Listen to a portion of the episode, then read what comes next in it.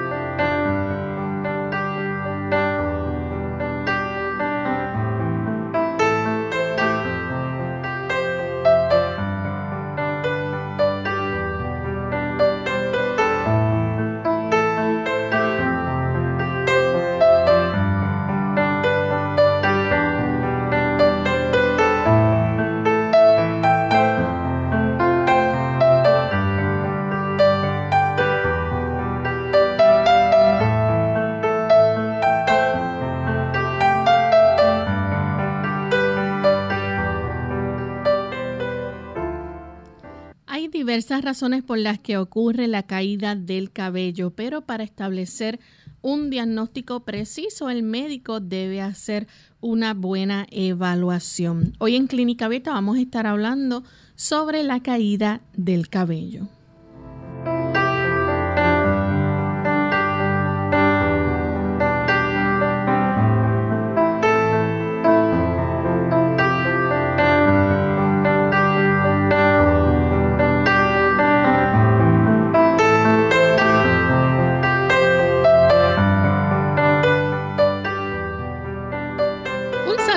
Especial a nuestros amigos de Clínica Abierta. Nos sentimos contentos nuevamente de tener esta oportunidad en el día de hoy para compartir con cada uno de ustedes este tema tan interesante que vamos a estar tocando hoy día.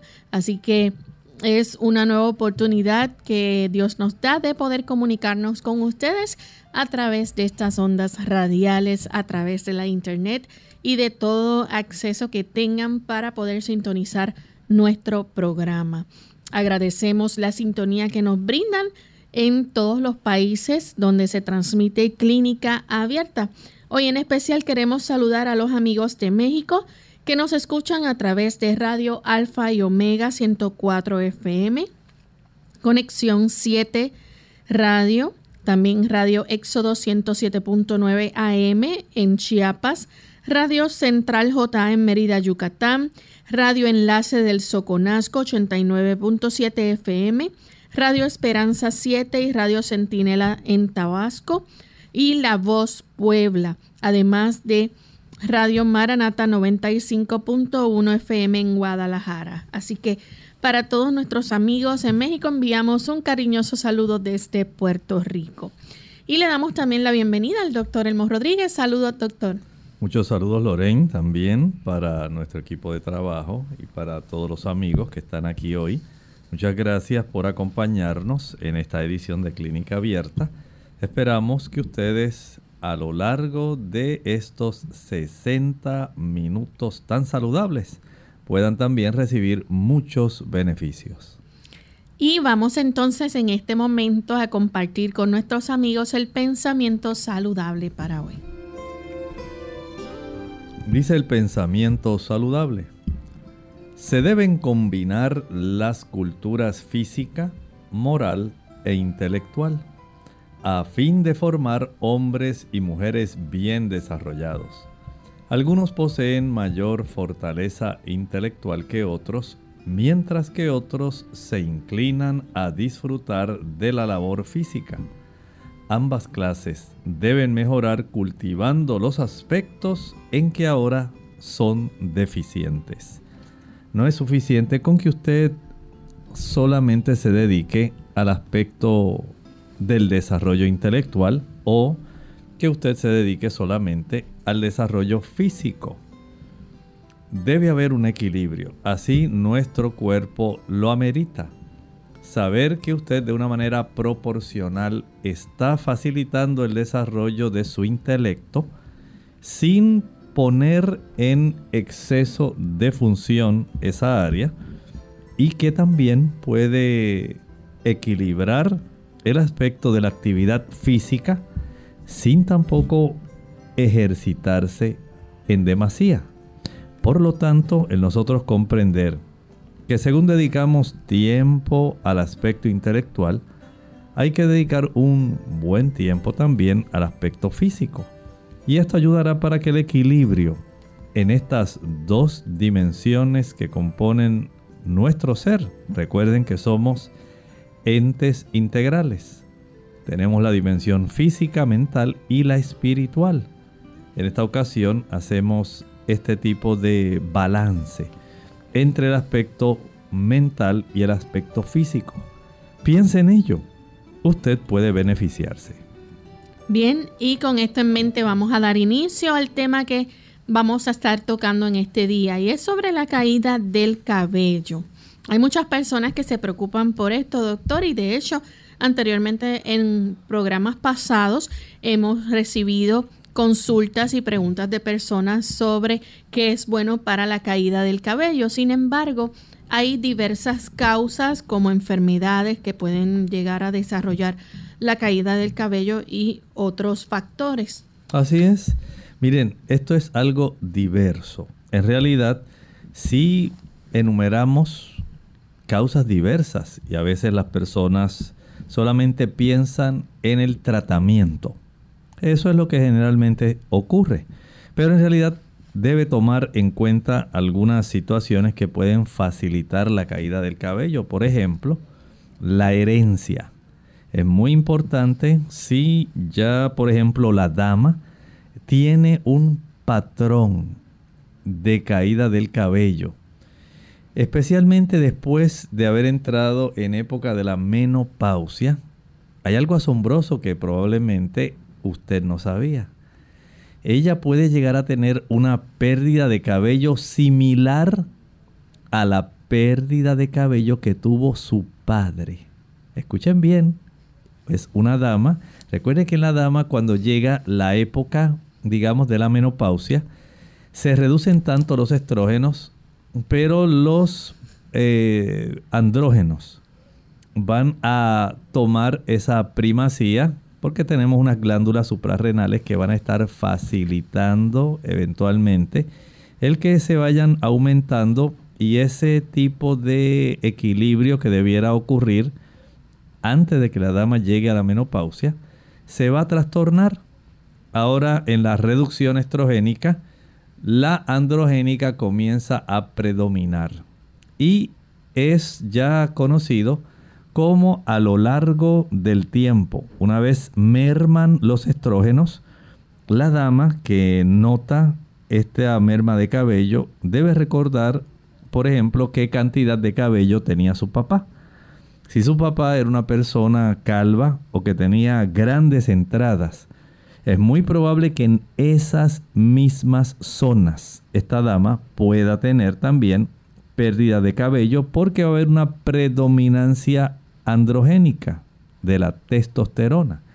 Pero no es solamente eso. Sabemos que hay muchas personas, incluyendo caballeros, que tienen en su afán por mantener esa estética incólume, verse bien, verse joven, el uso de los tintes del cabello. Sabemos que los tintes tienen una influencia en el aspecto de la caída del cabello. Recuerden que son químicos. Estos químicos de una u otra forma van a estar alterando precisamente la raíz del cabello. Y esto puede colaborar. Así que por un lado tenemos la herencia, por el otro tenemos los tintes y por el otro lado hay una serie también de sustancias que las personas se ponen en la cabeza para darse algunos tratamientos, eh, verse mejor, algunos cosméticos también que se utilizan en ese aspecto. Y ya entre las muchas causas estamos viendo estas tres, pero todavía las causas siguen. Sí, doctor, también está, por ejemplo, cuando la dama después queda a luz, posparto, ¿verdad? Así es. Pasa eso. Es muy común ese tipo de situación donde la dama, por los trastornos que va a tener hormonales, va a haber una fluctuación, ¿verdad? Respecto a los estrógenos.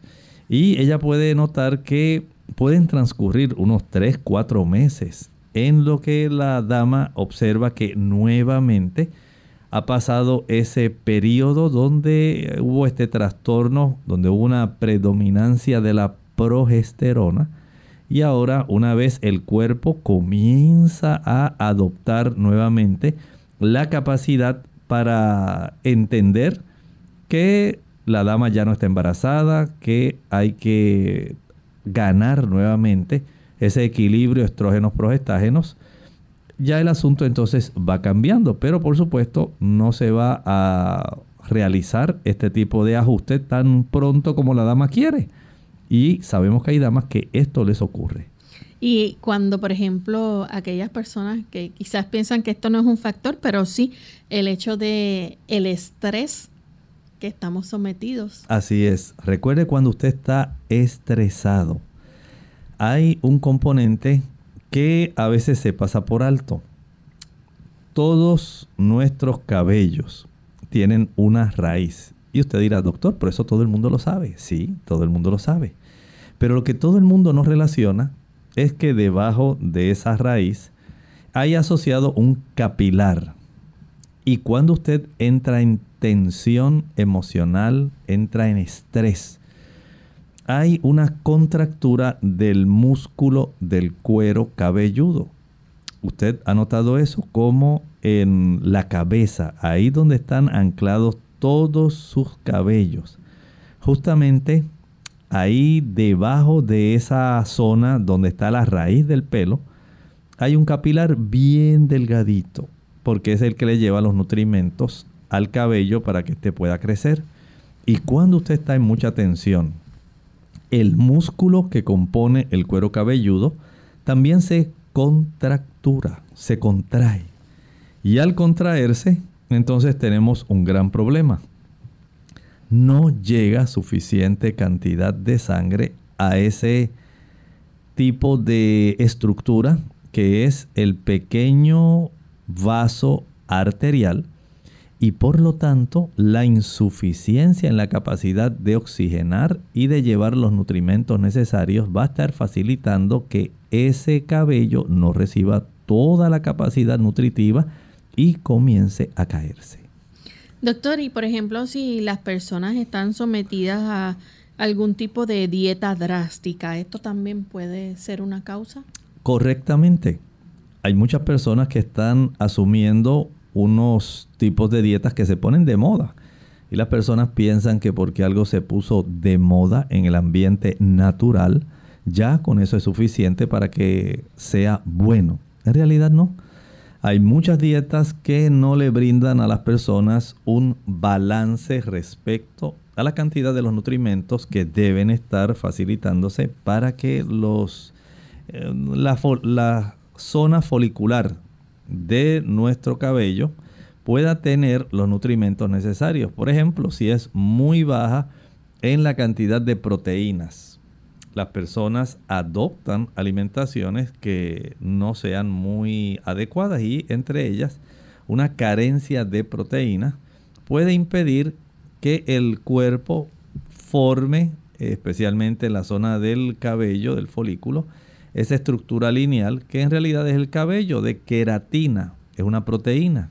Si usted no ingiere eh, legumbres adecuadamente, habichuelas blancas, negras, pintas, rojas, lentejas, garbanzos, gandules, chícharos, alubias, usted no va a tener un cabello sano. Pero si usted también no ingiere alimentos ricos en biotina, tampoco va a tener un cabello sano. Si usted no ingiere suficiente vitamina C, no va a tener un cabello sano. Si usted no ingiere los suficientes minerales que son necesarios para los procesos metabólicos en la manufactura de la hebra del cabello, usted tampoco va a tener un cabello sano. Por lo tanto, el entender que nosotros tener, debemos tener un tipo de alimentación bien equilibrada, que tenga representaciones de frutas, que tenga una buena representación de ensaladas, vegetales, eh, algunos tubérculos, cereales integrales, oleaginosas. Todo eso colabora para que usted tenga un cabello de buena calidad. Bien, vamos a hacer nuestra primera pausa y cuando regresemos continuaremos hablando sobre la caída del cabello. Los beneficios de la vitamina B2 o riboflavina, esta vitamina hidrosoluble es vital para el crecimiento e importante en la reproducción celular y ayuda a producir glóbulos rojos sanos. Mantiene además la buena salud de la piel, las uñas y el cabello. Incluso es muy probable que ayude a la memoria, ya que las personas mayores que tienen niveles normales de vitamina B2 mantienen vivos sus recuerdos.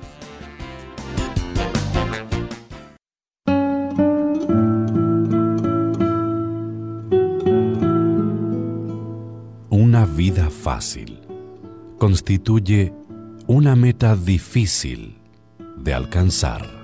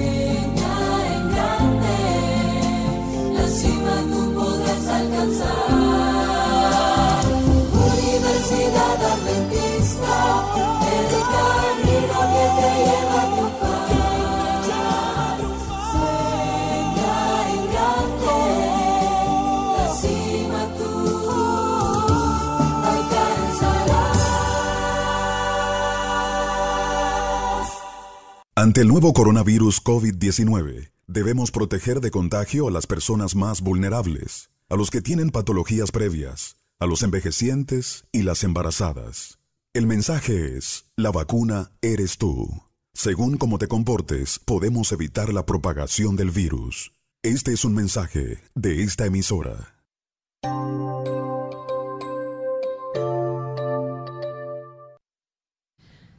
Ya estamos de vuelta en Clínica Abierta, amigos, y continuamos hablando sobre la caída del cabello. Antes de la pausa, compartíamos con ustedes las razones o las diversas causas que existen para que se presente la pérdida o caída del cabello.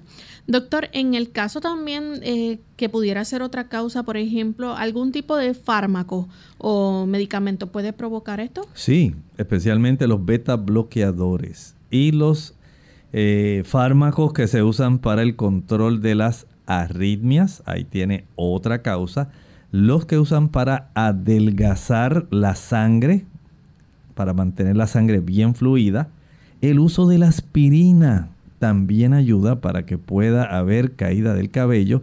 Y si ustedes de esos que diariamente tienen sus frascos de vitaminas encima de la mesa para que no se lo olviden, no olvide que el exceso de vitamina A, más de 25 mil unidades de vitamina A al día, van a facilitar también que usted pueda sufrir pérdida del cabello. Noten cómo hay este tipo de influencia, desde problemas de herencia, tintes, cosméticos, el estrés que estaba hablando Lorraine. Saben que cuando se desarrolla un estrés significativo. Esto puede empujar a que grandes cantidades de folículos de cabello entren en una fase de descanso. O sea que no es solamente porque se cierran las pequeñas eh, arteriolas de la base del cabello, sino también porque se estimula esa fase de descanso que se le llama el efluvio telogénico. Afortunadamente, dentro de unos pocos meses, ese cabello afectado, después de caerse, va nuevamente a volver a sobrepasar esa etapa de un estrés significativo. Doctor, y el, esto de la pérdida o, caída del cabello puede ocurrir, por ejemplo, a, veces pensamos inmediatamente, ¿verdad?, en nuestro pelo, en, en, la, en, nuestra cabellera, en la cabeza, pero puede pasar también que a la persona se le, le, caigan las cejas o las pestañas. Sí, puede suceder eso y también puede ocurrir que se le caiga el cabello de las extremidades también, de las piernas todo esto puede ocurrir. En la barba. Sí, sí, es que, miren, hay una influencia tan grande. A veces nosotros solamente pensamos en lugares específicos. Pensamos que el aspecto de las enfermedades a veces nada más es en este órgano y ya. Pero las cosas no son así. Nuestro cuerpo sufre en conjunto. Y como hay, por ejemplo, influencia, digamos, personas que están utilizando estos medicamentos. Ustedes saben que los medicamentos circulan en toda nuestra sangre y muchos de ellos van a tener efectos a distancia en otros órganos, en otros tejidos, que no necesariamente va a ser el cuero cabelludo. Por eso es importante que nosotros podamos comprender que hay mucho que hacer en la comprensión de cómo funcionamos de que no somos eh, compartamentalizados, como muchas personas piensan cuando van a una tienda por departamento, dice, ah, pues aquel es el departamento de damas, aquel es el departamento de niños, este es el de herramientas. Nuestro cuerpo sí es cierto que tiene el sistema respiratorio, sistema digestivo, pero hay una interrelación, de tal manera que cuando uno sufre, otros van a sufrir. Y también podemos decir que hay algún tipo de trastorno inmunitario que pueda también hacer desarrollar esto. Muy correcto. Saben que hay algunos tipos de alopecia, especialmente hay una que se llama alopecia areata.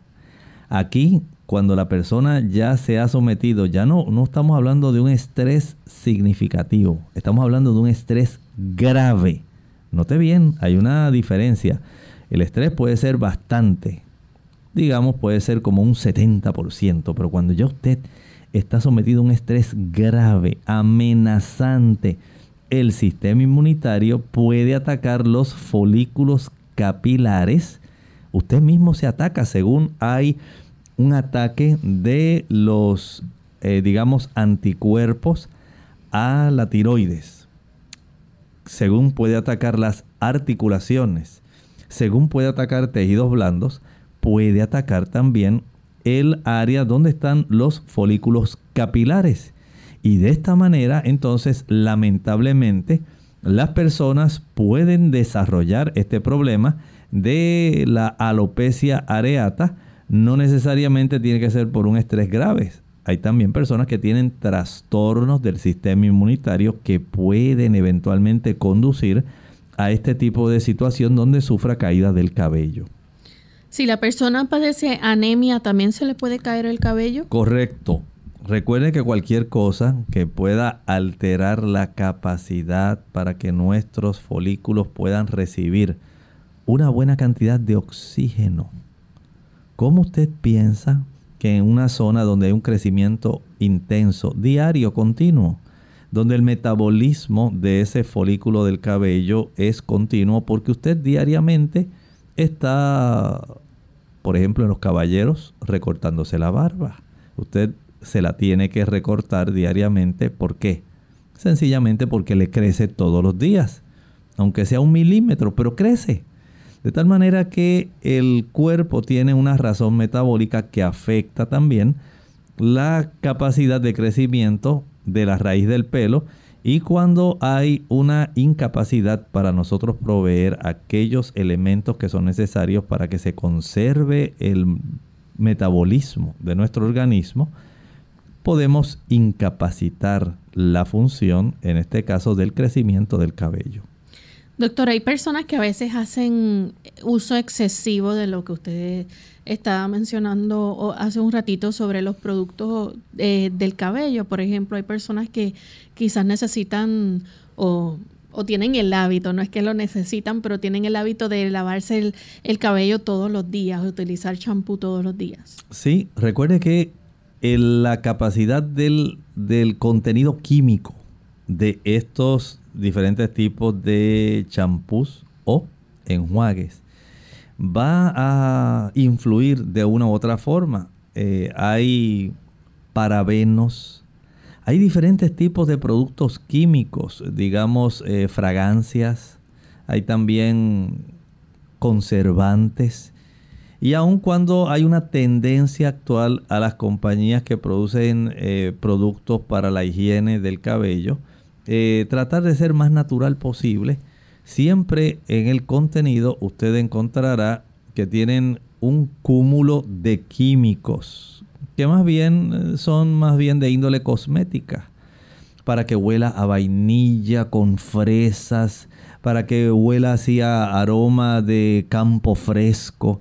Y junto con ese aroma, pues hay una buena cantidad de químicos que están ahí contenidos, a los cuales el poro de su cuero cabelludo va a estar expuesto. Algunos de estos químicos van a ser absorbidos y al absorberse por esas puertas que son los poros que corresponden al cabello en sí, al, al, lugar donde están anclados, se puede facilitar la entrada de una cantidad de estas sustancias que con el tiempo pueden facilitar eh, que se desarrollen algunos trastornos que eventualmente pueden afectar la capacidad normal de crecimiento de su cabello. Y tenemos también el otro extremo que quizás diríamos no es una causa como tal natural este, o alguna consecuencia de medicamento o enfermedad.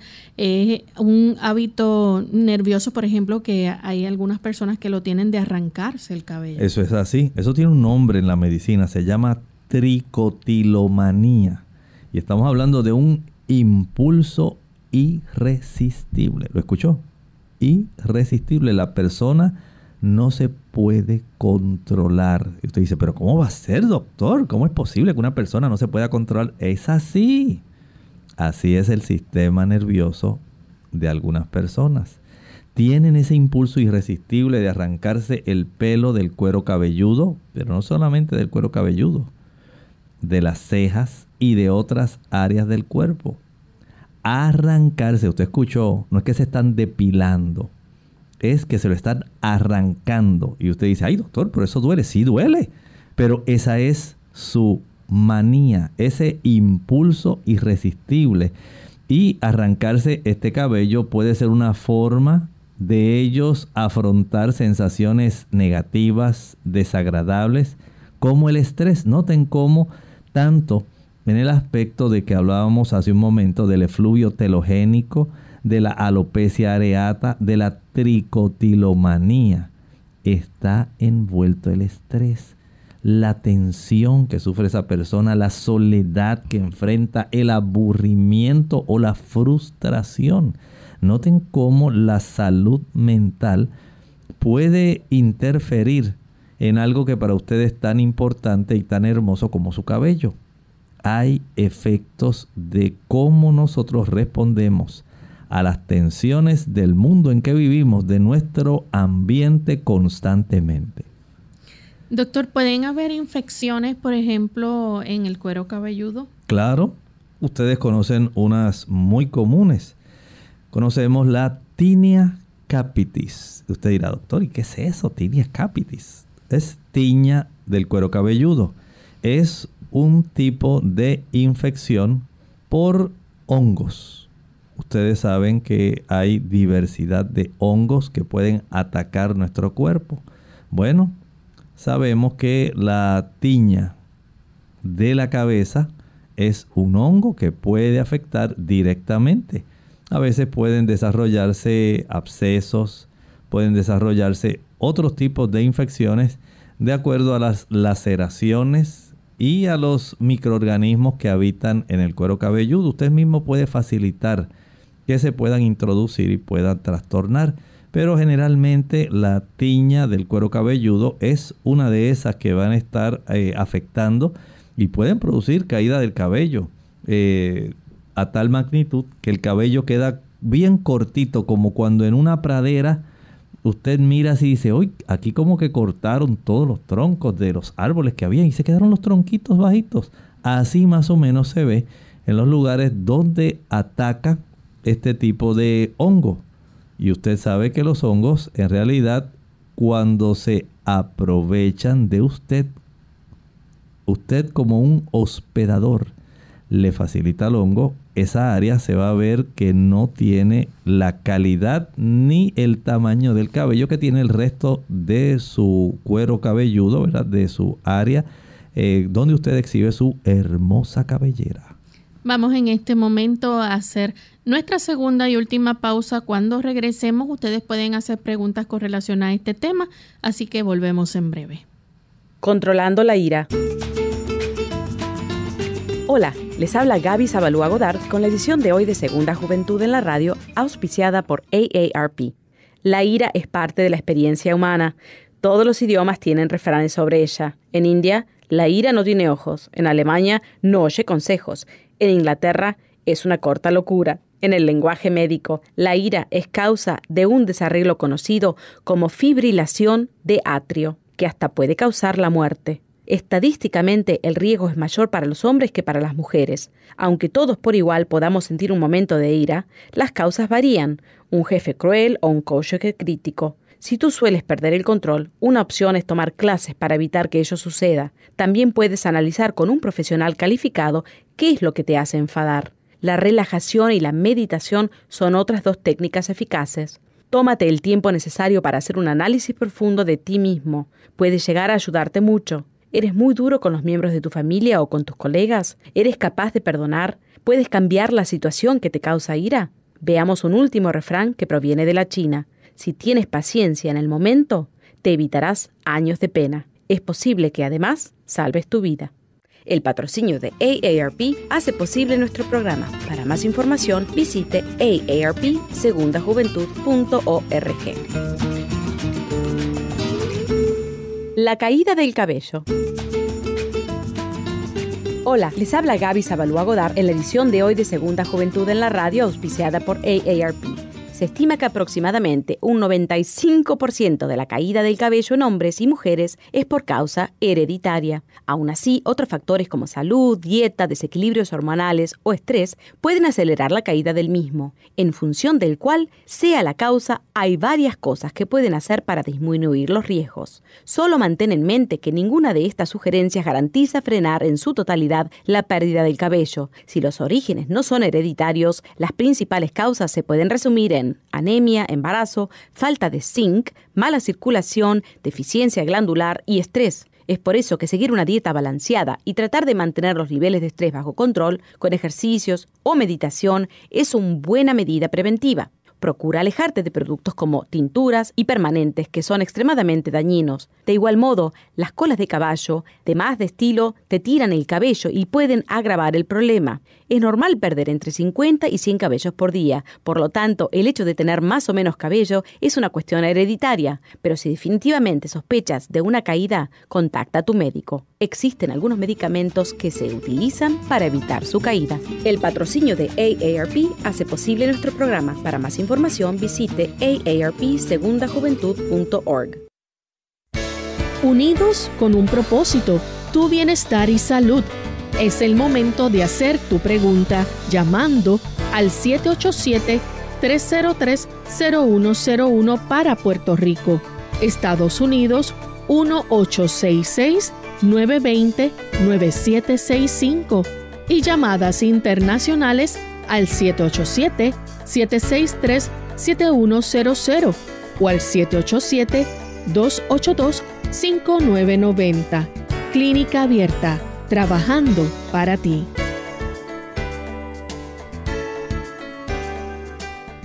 Clínica Abierta. Y ya estamos de vuelta en Clínica Abierta, amigos. Estoy hablando acerca de la caída del cabello. Doctor, ¿cómo se establece entonces un diagnóstico para la caída del cabello? Bueno, hay varias formas. Las personas dirán, doctor, pero si es que a mí todos los días cuando estoy ahí en el lavamanos, estoy peinándome y yo veo la cantidad, mire, a veces me asusto. Yo creo, doctor, que tengo más de 30 hebras que se me caen diariamente y estoy asustado porque no creo que esto deba ser así. Pues hay varias cosas que se pueden hacer, no es solamente el aspecto físico, la historia clínica. El médico también debe saber los antecedentes familiares, porque si usted especialmente es varón y su papá tiene eh, una calvicie notable, es muy probable que usted desarrolle el mismo patrón de caída del cabello que él está exhibiendo. Pero en ocasiones el asunto no es tan fácil y hay que hacer algunos estudios. Por ejemplo, hay que hacer análisis de sangre para saber si hay enfermedades relacionadas con la caída del cabello. Hay personas que sufren de hipertiroidismo. El hipertiroidismo facilita que se pueda caer el cabello. El hipotiroidismo también puede intervenir con este asunto, pero puede hacer que el cabello se torne más quebradizo. Así que tenemos tanto en los trastornos de la tiroides, si es hiper como hipo, esto se va a afectar. Hay también otra prueba que hace el médico. Va a realizar la prueba de tracción. El médico va a tirar suavemente de varios cabellos para ver cuántos se arrancan cuando él le hace esa sencilla prueba. No piense que es que le va a tratar de arrancar una porción bastante grande y que usted va a sentir un dolor inmenso. No. Es tan solo, digamos, una tracción leve para hacer esta prueba de tracción. Y esto ayuda a determinar la etapa del proceso de desprendimiento. Hay otro tipo de procedimiento y este es un poquito más doloroso. Es la biopsia del cuero cabelludo.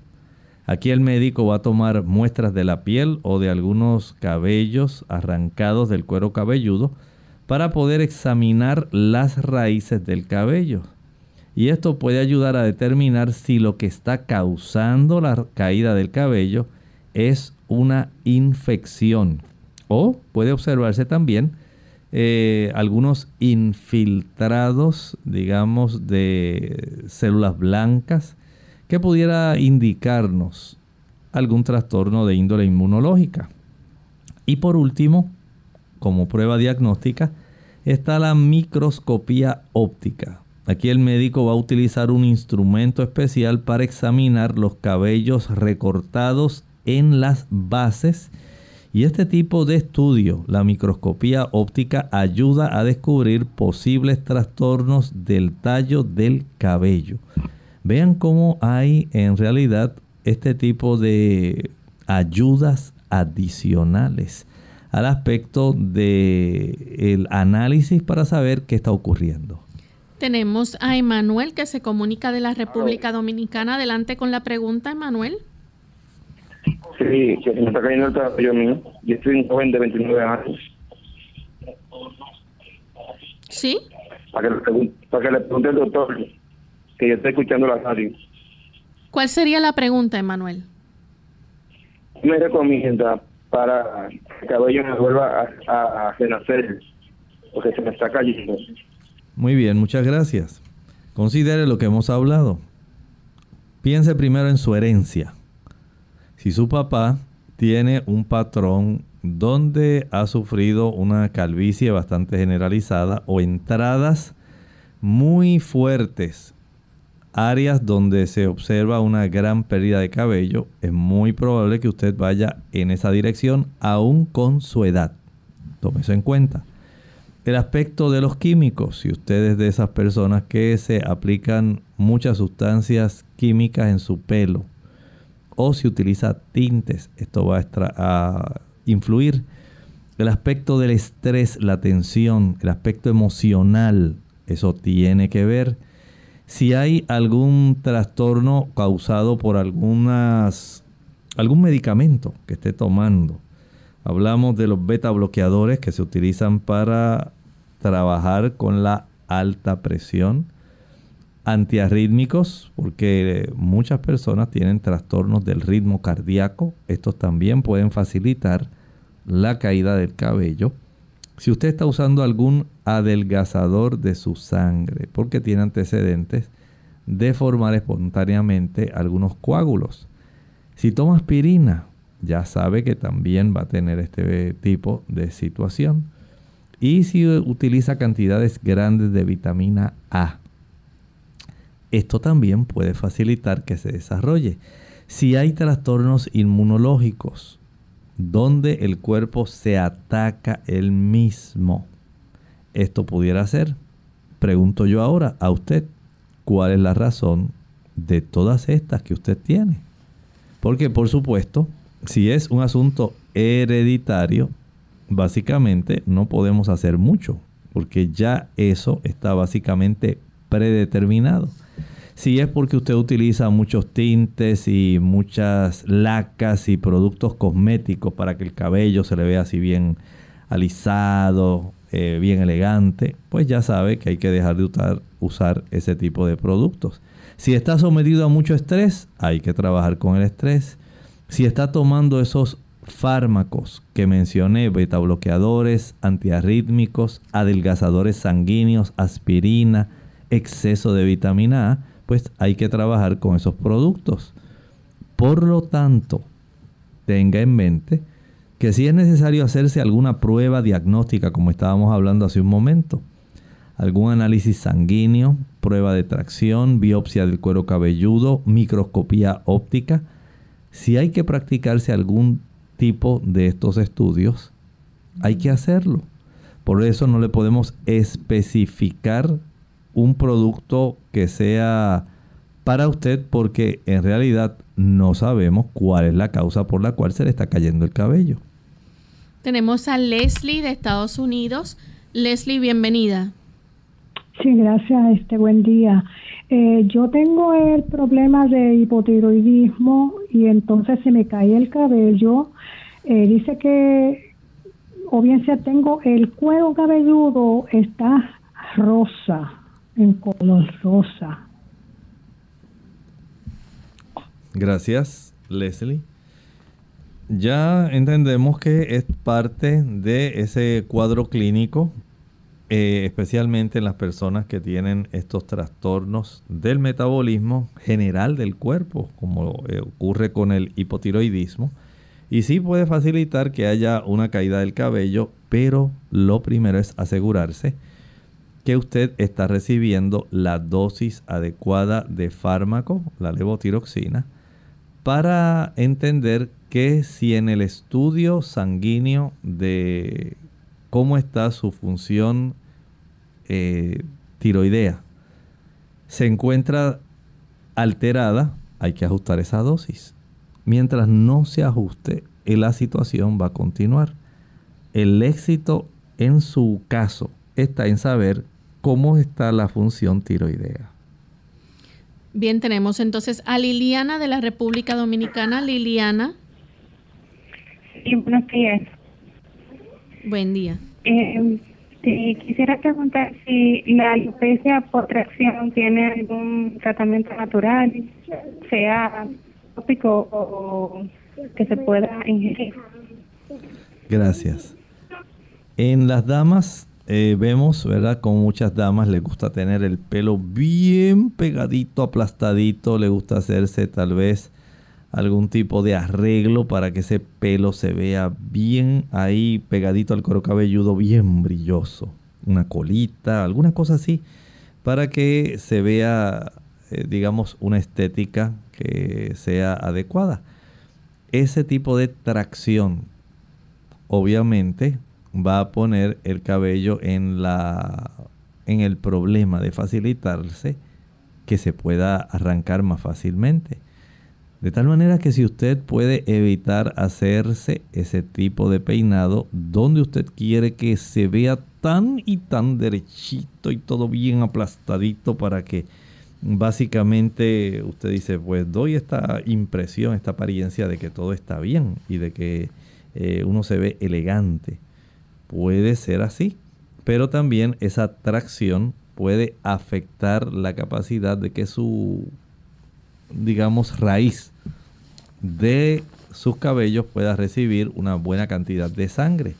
Eh, algunas personas se lo ponen tan y tan ajustado, la tracción es tanta que sí, se va a afectar literalmente la cantidad de alimentos, de nutrimentos que pueden llegar ahí al cuero cabelludo.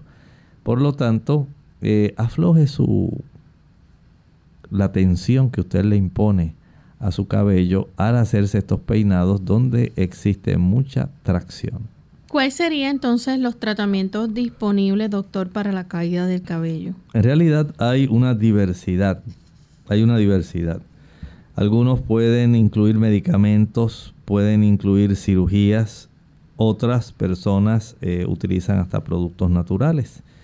Y esto básicamente podemos decir que es una situación donde se pudieran requerir varias modalidades. Por ejemplo, si la persona tiene una gran inflamación en la raíz del cuero cabelludo, es muy probable que haya que prescribir productos que incapaciten, inhiban el sistema inmunitario. También pudieran requerirse, digamos, el uso también de otros medicamentos eh, que a veces se aplican solamente por algún tiempo eh, corto, de tal manera que pueda ayudar en los casos donde se está desarrollando este problema de caída del cabello. Algunas veces se puede utilizar la prednisona. En otros casos puede requerirse productos ya de índole farmacológica como el minoxidil. Este tipo de producto ha sido aprobado para hombres y mujeres. Su presentación viene líquida o en espuma para frotar en el cuero cabelludo todos los días. Recuerde que hay un tipo de indicación donde usted debe lavarse las manos después de aplicar el producto. Es probable que usted tenga que estar aplicándoselo durante seis meses. ¿Escuchó? seis meses de tratamiento para que usted pueda prevenir la mayor cantidad de pérdida de cabello y no solamente eso, sino también para que el cabello vuelva a crecer. No olvide que el nosotros darle a nuestro cuerpo la oportunidad de que se pueda continuar con la aplicación del medicamento para tener los beneficios. Esto pues pudiera ser en este caso que se usa el minoxidil, una alternativa para aquellas personas que han tratado otras cosas y lamentablemente no han visto mejoría. Ahí también, además del minoxidil, otro medicamento, eh, este es aprobado para caballeros, el finasteride. Así es, este se toma todos los días en una forma de píldora. Esto cuando lo utiliza el caballero va a observar una disminución en la pérdida del cabello. Y es posible que algunos puedan estar presentando crecimiento de cabellos nuevos. La persona, en este caso el caballero, que va a estar tomando este medicamento para tener los beneficios mientras deje de usarlo, entonces va a tener problemas porque nuevamente va a regresar la caída del cabello. Y es muy probable que si usted tiene más de 60 años, este tipo de fármaco no va a resultar tan eficaz como en aquellos menores de 60 años. José de Río Grande pregunta si lavarse mucho el cabello puede causar la caída del cabello. Generalmente no debiera causarla a no ser que la calidad del producto que usted utiliza para lavarse su cabello y el enjuague tengan una muy mala calidad o concentración de productos que son útiles para el cabello. Y al no tener esa buena capacidad de, tener productos que sean lo más naturales posibles y sí que sean abundantemente químicos, pudiera esto afectar el que la persona pueda entonces tener problemas de caída del cabello. Y desde ese punto de vista, lavarse mucho el cabello con químicos que pueden ser fácilmente absorbidos, puede entonces causar localmente la caída del cabello. Doctor, hay personas que se hacen cirugía de trasplante capilar. Sí, es cuando ya básicamente no han visto algún tipo de resultado, digamos que utilizaron el minoxidil, utilizaron el finasteride, se utilizaron eh, especialmente las damas el uso de anticonceptivos orales o hasta la espironolactona que sabemos que es una sustancia que tiene un buen efecto eh, desde el punto de vista diurético en sí, pero también tiene efectos en las áreas donde la persona está perdiendo cabello. Entonces, si no ve ningún tipo de beneficio, a veces es necesario recurrir a esta cirugía de trasplante capilar. Entendemos que este tipo de pérdida de cabello es lo más frecuente que se puede dar en la parte superior de la cabeza, se pierde. De tal manera que esta persona va a requerir un trasplante de cabello o una cirugía de restauración capilar para que esta persona pueda aprovechar al máximo el cabello que aún le queda. Y también hay personas que utilizan entonces la terapia con láser. Sí, es muy cierto, hay personas que están utilizando este tipo de terapia, eh, ayuda, ¿verdad? Para que mediante un dispositivo láser, que dicho sea de paso, tiene unos costos eh, bastante elevados. He visto algunos que pudieran tener cerca de los mil dólares, dependiendo de la potencia, de la capacidad que tenga este dispositivo eh, y la cantidad de puntos de donde emerjan este tipo de láser. Esto va a ayudar para algunas personas que tienen pérdida del cabello hereditaria que se observe precisamente en caballeros, pero también puede presentarse en las damas. Y en estas personas eh, se ha observado que aumenta la densidad del cabello. En gran medida va a depender, digamos, de la calidad del equipo que usted compra, de la cantidad de puntos de disparo de láser. Eh, todo eso pues va a tener ese efecto en realidad para que usted pueda estimular una, un mayor crecimiento de sus folículos pilosos. Doctor, ¿hay remedios caseros que se pueden utilizar? Puede utilizarse. En realidad, eh, entendemos que las personas, algunos se aplican el aceite de coco, otros se ponen mayonesa con huevo, otras personas eh, hacen directamente una aplicación de una cataplasma de aguacate, otros se friccionan con romero, con el aceite esencial de romero, otros combinan romero con salvia. Y así por el estilo hay una diversidad de productos que todos dependen básicamente para su éxito respecto a cuál fue la razón por la cual se le cayó el cabello. Porque muchas personas dicen, ah, yo he tratado todo en realidad, pero no he visto ningún tipo de mejoría. Bueno, hay en realidad, como dijimos, algunos eh, recursos Muchos de ellos le pueden funcionar, otros a pesar de que usted recorra toda la gama de estos productos. Hay personas que se friccionan medio diente de ajo en el cuero cabelludo tres veces al día. Hay personas que esto le ha funcionado. Hay otros que dicen, no, a mí lo que me funcionó es tomar la pulpa de la sábila dos onzas tres veces al día y lo voy a hacer por cuatro a seis días. Hay otros que dicen, pues mire, a mí lo que me funcionó fue el té de ortiga. Me tomo cuatro tazas al día.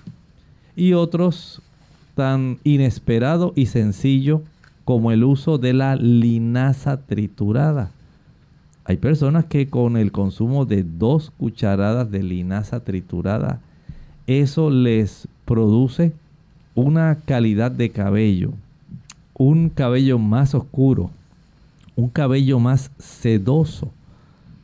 Y estos son eh, evidencias de los diversos tipos de, digamos, por un lado, trastornos que se desarrollan, pero también de tratamientos que la gente implementa de acuerdo a cuál es el tipo de razón de causa por la cual se ha desarrollado el problema de la caída del cabello que ellos estén presentando. Bien, entonces, ¿qué debe hacer la persona, por ejemplo, ya si tiene este problema y necesita entonces acudir al médico? Bueno, por un lado, esta persona puede anotar una información personal esencial, como por ejemplo, cuántos episodios de estrés importantes o cambios de estilo de vida usted ha sufrido recientemente en su vida. Por otro lado, haga una lista de todos los medicamentos y vitaminas y suplementos que usted esté tomando. Puede ser que alguno de ellos esté interfiriendo. En tercer lugar, usted prepare también una lista de preguntas para cuando usted vaya a ir al médico no se conforme tan solo con lo que usted escucha que la gente le dice y la gente pues trata tantas cosas. Pero usted debe ir donde el médico, estar dispuesto a pasar por lo menos una hora allí en el consultorio para que él le pregunte y le haga todas esas preguntas relativas a la herencia, a cómo era en el caso de los caballeros y de las damas también.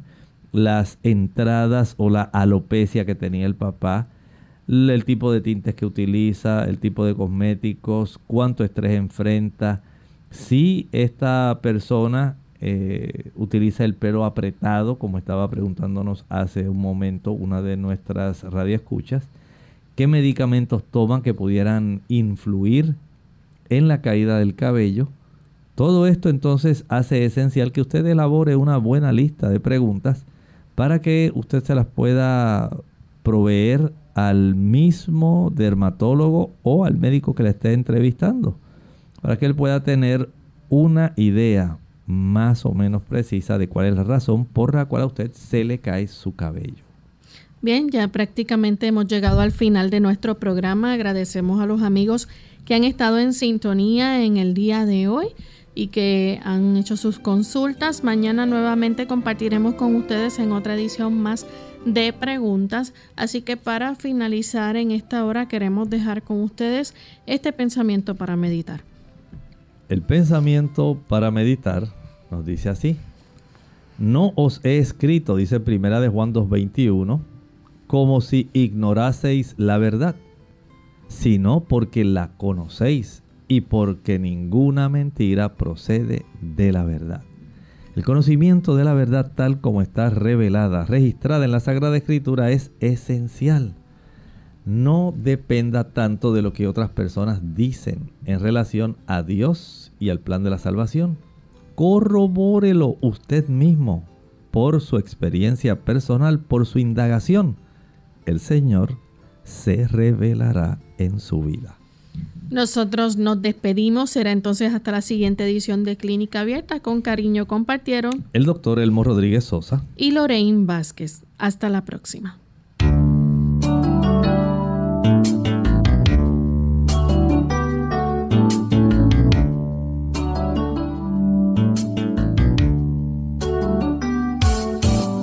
Clínica Abierta. No es nuestra intención sustituir el diagnóstico médico antes de poner en práctica cualquier consejo brindado en este programa, usted debe consultar con su médico. Hasta la próxima.